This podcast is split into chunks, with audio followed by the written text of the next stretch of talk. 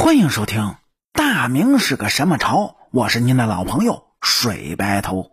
今天这期故事呢，哎，咱们先来简单概述一下明朝的十六位皇帝，他们所有人的成就以及各自的特点。哎，您各位听好，是简单概述。说是这大明王朝从朱元璋开国到朱由检国灭，当然这南明除外啊。存在了二百七十六年，可以说啊，那是中国历史上存在最长时间的王朝。期间呢，共有十六位皇帝执了政，而每个皇帝他都有自己的特点。那么今天呢，哎，咱们就来说一下这十六位皇帝他各自的特点。这第一位 CEO，嘿，朱元璋，别名朱重八。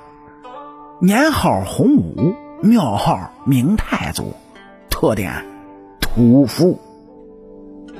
说朱元璋呢是明朝的开国皇帝，他是中国历史上唯一一个草根皇帝。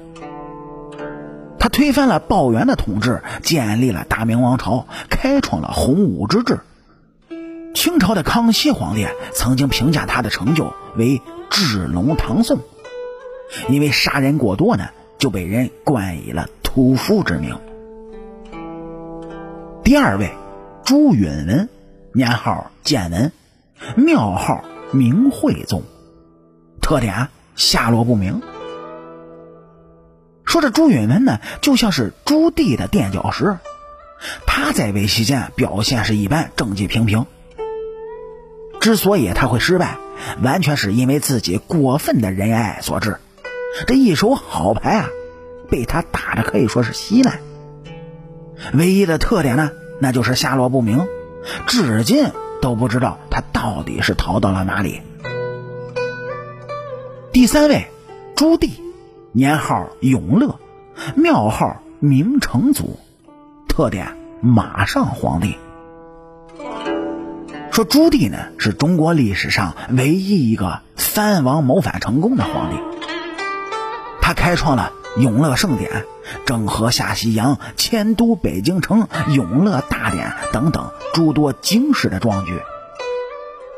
这史学家呢就认为朱棣是中国封建社会中功绩最高的皇帝。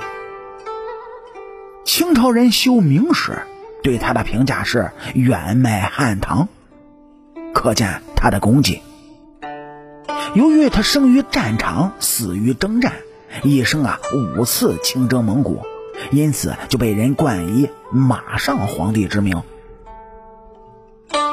第四位，朱高炽，年号洪熙，庙号明仁宗，特点呢，吃货皇帝。说是这朱高炽啊是个可悲的皇帝，他做了二十二年的太子，在位一年就嗝了屁，他算是个不折不扣的明君。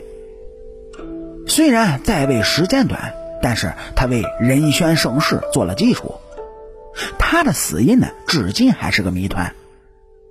有人认为是他的儿子朱瞻基所杀，因为他身材臃肿而且贪吃，因此呢就被人冠以“吃货皇帝”之名。第五位，朱瞻基，年号宣德，庙号明宣宗，特点。蟋蟀皇帝朱瞻基和朱高炽，无论是治国理念和性格都是非常相似的。因为很多史学家把仁宣二宗放在一起分析，说他在位期间呢，这名臣比较多。您就比如啊，这赫赫有名的三杨于谦等人，他和朱高炽共同创造了中国五大盛世之一的。仁宣之治，当然也因为这哥们儿比较喜欢斗蟋蟀，因此啊就被人冠以了蟋蟀皇帝之名。第六位，朱祁镇，年号正统，天顺，庙号明英宗，特点社交达人。说朱祁镇是明朝唯一一个两次登基的皇帝。他是明朝的第六任和第八任的 CEO。说这哥们呢，曾经也创造了两地共存的荒唐局面，这明朝呢，也是从他开始就走了下坡路。而他的特点呢，也挺多的，比如说杀于谦，宠宁臣。史学家给他评价，哎，是个好人，不是个好皇帝。这唯一的贡献呢，就是废除了祸害千年的殡葬制度。因为他的亲和力极强，在俘虏期间都能感染周围的敌对势力，因此啊，有人就称他为社交达人。第七位，朱祁钰，年号景泰，庙号明太宗，特点。悲催的皇帝。说这朱祁钰的一生呢，可以用莫名其妙来形容。莫名其妙，就哥哥被俘虏了；莫名其妙的呢，他又当上了皇帝；莫名其妙的，他哥哥又回来了；莫名其妙的，他哥哥又复位了；莫名其妙的，他又死了。但是啊，客观评价一下，就这皇帝这一职位而言，朱祁钰是强于朱祁镇的。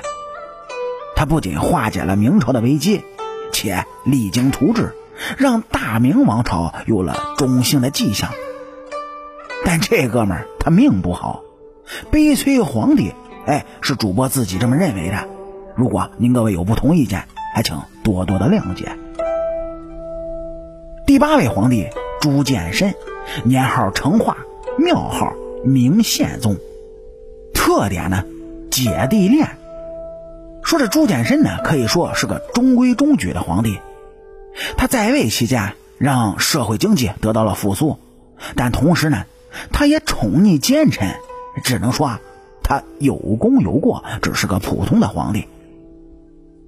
说他老爹两次当皇帝，自然他也就两次当太子。这最大的特点就是姐弟恋。